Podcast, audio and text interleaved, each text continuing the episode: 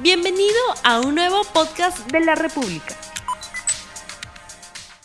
Muy buenos días amigos de la República, sean ustedes bienvenidos a RTV Economía, el programa económico del diario La República en este día martes 27 de julio del año 2021. Vamos a hablar sobre lo que se viene en la economía en el gobierno del presidente Pedro Castillo que mañana debe juramentar.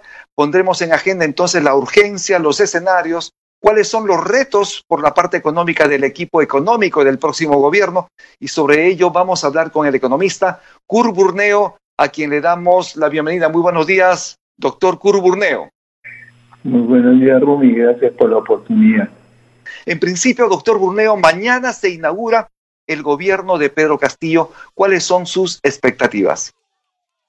Bueno, evidentemente la coyuntura en la que está ingresando el profesor Castillo y su administración está marcada definitivamente por la necesidad de reactivar la economía.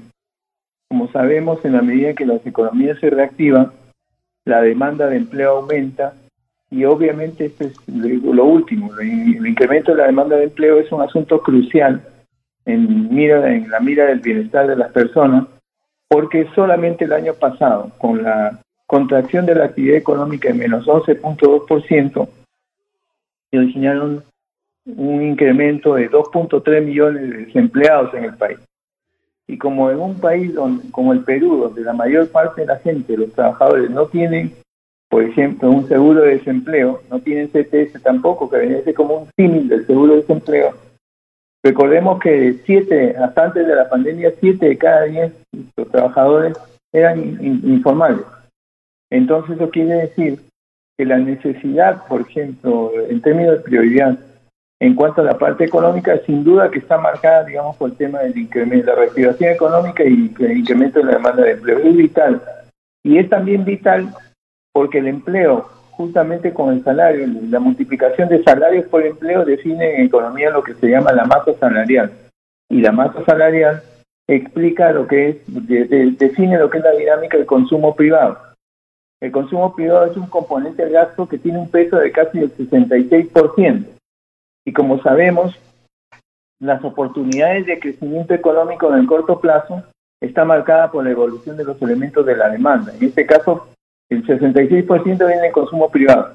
Evidentemente, la reactivación económica por el lado del consumo privado y también, por qué no decirlo, por la inversión, porque amplía capacidad de producción, son los elementos de reto yo diría que deberían de ser objeto de prioridad en la parte económica. Pero ahí pongo un, elemento añadido, y es está asociado con el tema del manejo de la pandemia. Si la, pandemia no se acaba, el manejo de la pandemia no se acaba con la vacunación del 100%, por ejemplo, de los adultos en edad de trabajar. Hay una serie de elementos a considerar entre lo que es la administración, la gestión de la pandemia, que implica, por ejemplo, mirar la pérdida de capacidades que ha tenido la gente que se infectó, digamos, con el, con el virus y que obviamente reducen sus elementos, los elementos de productividad laboral.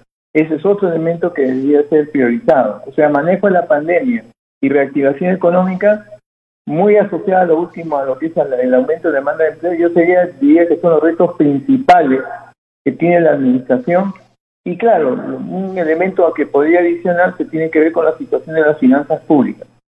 Es cierto que la recaudación se está incrementando en términos importantes, pero también es cierto que en la medida en que la reactivación no prenda a tasas más altas, la necesidad de ayuda, tanto por la parte de las empresas como hacia las personas, se va a mantener todavía vigente, va a haber requerimiento de recursos, y ahí el tema es estructuralmente cómo avanzamos en términos de tener finanzas públicas sostenibles y no sujetas a coyunturas como en este caso el precio internacional del COVID o del zinc. Así es. Eh, doctor Burneo, el dólar viene bajando por cuarta sesión consecutiva. ¿Cree usted que se reducirá la volatilidad con la instalación del nuevo gobierno? Rumi, eso depende de lo que se anuncie. Definitivamente la parte cualitativa del mensaje del señor presidente va a depender mucho de la evolución en cuanto a volatilidad respecto a lo que es el dólar. Ahora, un tema importante con motivo de lo que tú estás mencionando, Rumi, es que la volatilidad del tipo de cambio está en razón directa con la incertidumbre. Si hay incertidumbre respecto, digamos, a los anuncios del presidente Castillo, y todavía hay incertidumbre respecto a cuál va a ser su equipo de gobierno, ¿cierto? Su, su gabinete, todavía hay razones para pensar que por, vamos a decir, incertidumbre, haya volatilidad de tipo de cambio. Pero debo anotar lo siguiente. si uno mira y se fija en los, fundamentos de la macroeconomía peruana, en ninguno de los casos, ni por precio de metales, ni por premio de intercambio, ni por movimiento de inversión extranjera directa, se justifica un tipo de cambio por encima de cuatro soles. Entonces eso quiere decir que resueltos estos temas de expectativas e incertidumbre, lo que uno debería de ver es que el tipo de cambio se estabilice a niveles por, por debajo de los cuatro soles por dólar. Como digo, mirando los fundamentos, nada justifica tener un precio del dólar por encima de cuatro. Cuando en algún momento se mencionó una predicción de JP Morgan respecto a un dólar a seis soles, como en toda predicción hay que mirar los supuestos. En base a los supuestos se generan resultados trabajando con un modelo matemático. Si no se saben los supuestos, entonces sabe Dios qué cosas se hubiera utilizado como insumos por lado de este banco de inversión, hablo de JP Morgan, para pronosticar digamos, un precio en dólar por encima de 6. En eso hay que tener mucho cuidado, digamos, tanto en la mirada de la información como en el análisis correspondiente. Hemos presentado en la portada precisamente eh, la instalación del nuevo Congreso y tenemos una nueva junta directiva en el Congreso, nueva presidenta. ¿Cuál debería ser ese comportamiento de los legisladores para asegurar la gobernabilidad?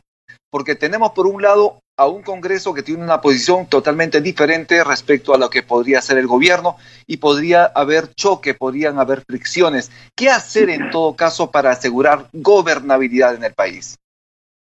Yo diría, Rumi, siendo absolutamente honesto en estas cosas, que por supuesto que un problema fundamental para enfrentar los retos que acabo de comentar tiene que ver con la gobernabilidad. O sea, cuán gobernable es el país. Y eso depende de la colaboración entre los distintos poderes del Estado, pero específicamente entre lo que es el poder legislativo y el ejecutivo.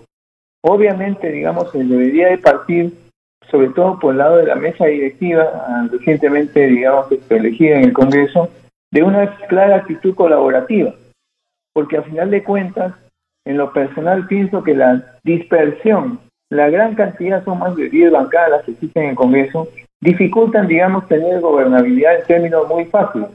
Va a tener que trabajar mucho el profesor Castillo en cuanto, en cuanto a lo que es la relación con el Congreso para poder asegurar la, la gobernabilidad del país y justamente, digamos, poder desarrollar acciones como las que, eh, para enfrentar lo que acabo de mencionar.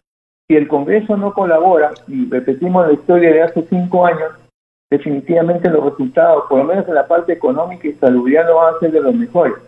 O sea, al final, el Congreso tiene que entender que al final de cuentas ya pasaron las elecciones, terminaron las elecciones, todos estamos en el mismo bote y la idea, digamos, es remar en el mismo sentido. Entonces, eh, tenemos que plantear esta diferencia de actitud respecto a lo que pasó hace cinco años para poder tener ese elemento fundamental ahora que es la gobernabilidad.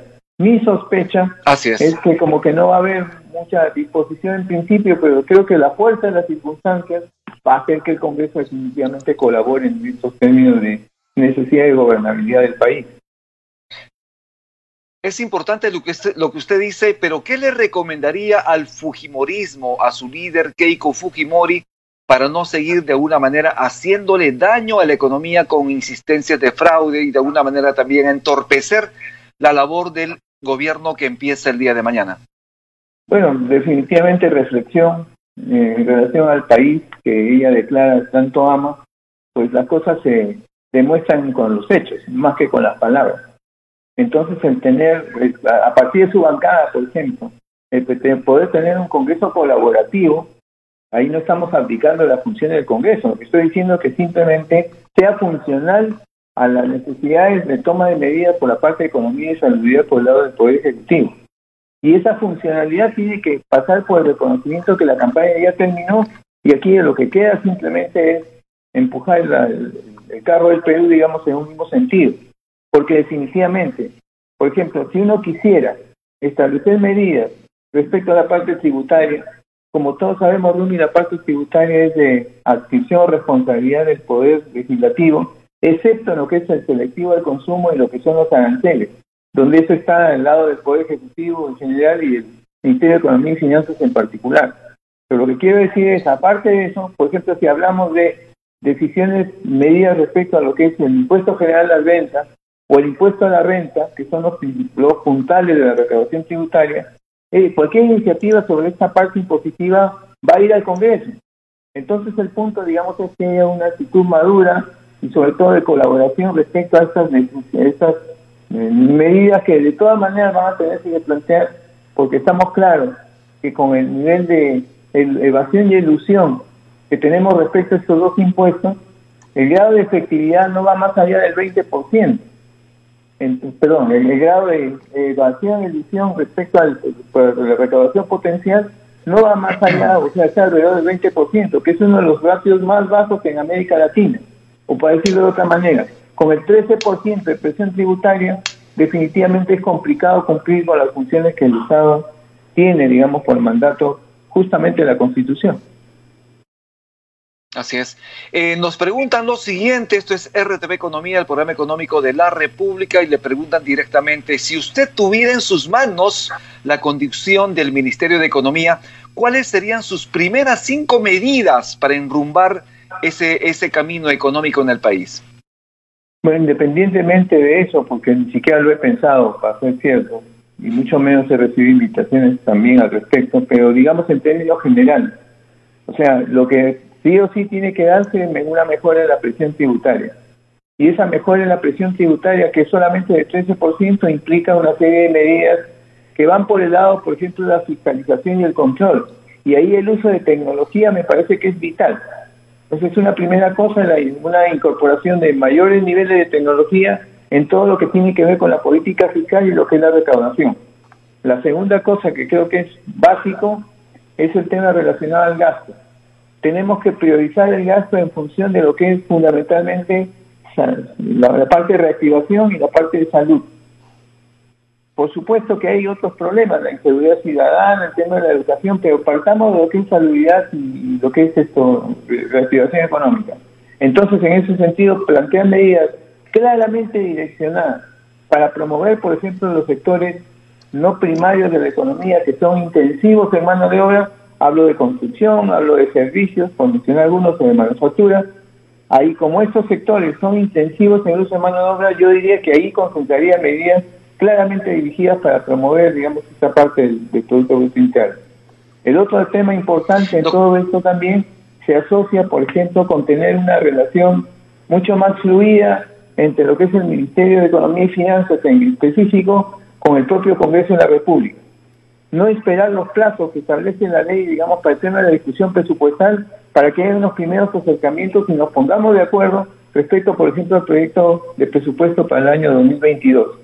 Eso ganando tiempo independientemente de que recién los proyectos se envían a finales de agosto y se discute en principio en la Comisión de Presupuesto del Congreso y el Congreso finalmente resuelve el tema del proyecto de presupuesto y el de equilibrio de endeudamiento hacia el 30 de noviembre, hay que ganar tiempo porque definitivamente estamos enfrentando una situación de una muy débil reactivación económica, económica y cuanto más débil sea esta reactivación, evidentemente la demanda de empleo va a crecer con mucha intermitencia y muy poca medida.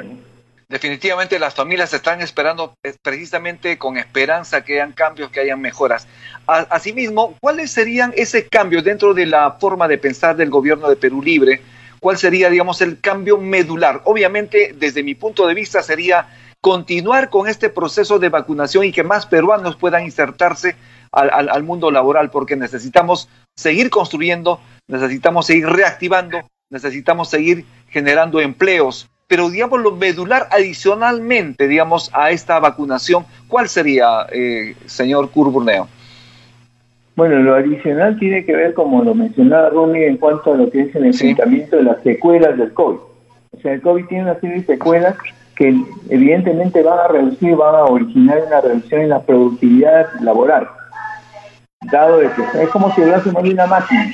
La máquina fue reparada, pero definitivamente tiene otros problemitas menores que necesitan ser enfrentados. En ese orden de ideas, el tema de mirar las consecuencias de la pandemia, entendiendo de que eso va a depender en parte de la productividad laboral, me parece que es un asunto, un asunto fundamental. Y creo que también es fundamental que los gobiernos subnacionales se adicionen, se incorporen a este efecto a estas acciones que desarrolla el gobierno nacional en cuanto a lo que es la vacunación, porque al final de cuentas ellos tienen también responsabilidad en cuanto a decisiones de, por el lado del Estado. La sensación que yo tengo es que en todo este tema del enfrentamiento de la pandemia, como que ha tenido un rol bastante menor regiones y municipalidades.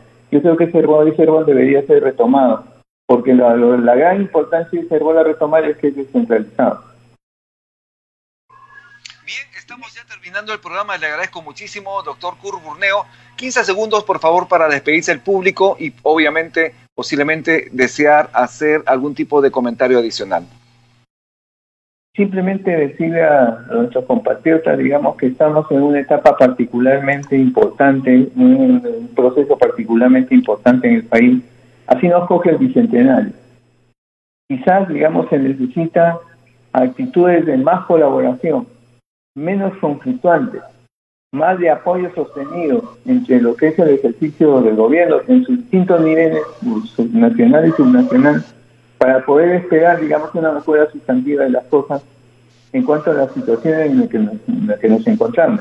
¿Queremos más reactivación? La respuesta en sí es porque entendemos que de la reactivación depende la demanda de empleo. Pero para que haya reactivación hay que darse las condiciones para ello. Y uno de ellos tiene que ver con la incertidumbre que todavía existe pero entiendo yo que en la medida en que se conozcan las principales acciones gubernamentales, por lo menos en los 100 primeros días, y adicionalmente a eso, se conozca el equipo de gobierno que va a tener el Consejo Castillo, la idea, digamos, es que eso puede contribuir a que haya más calma, condición que desafortunadamente todavía estamos en camino de alcanzarla.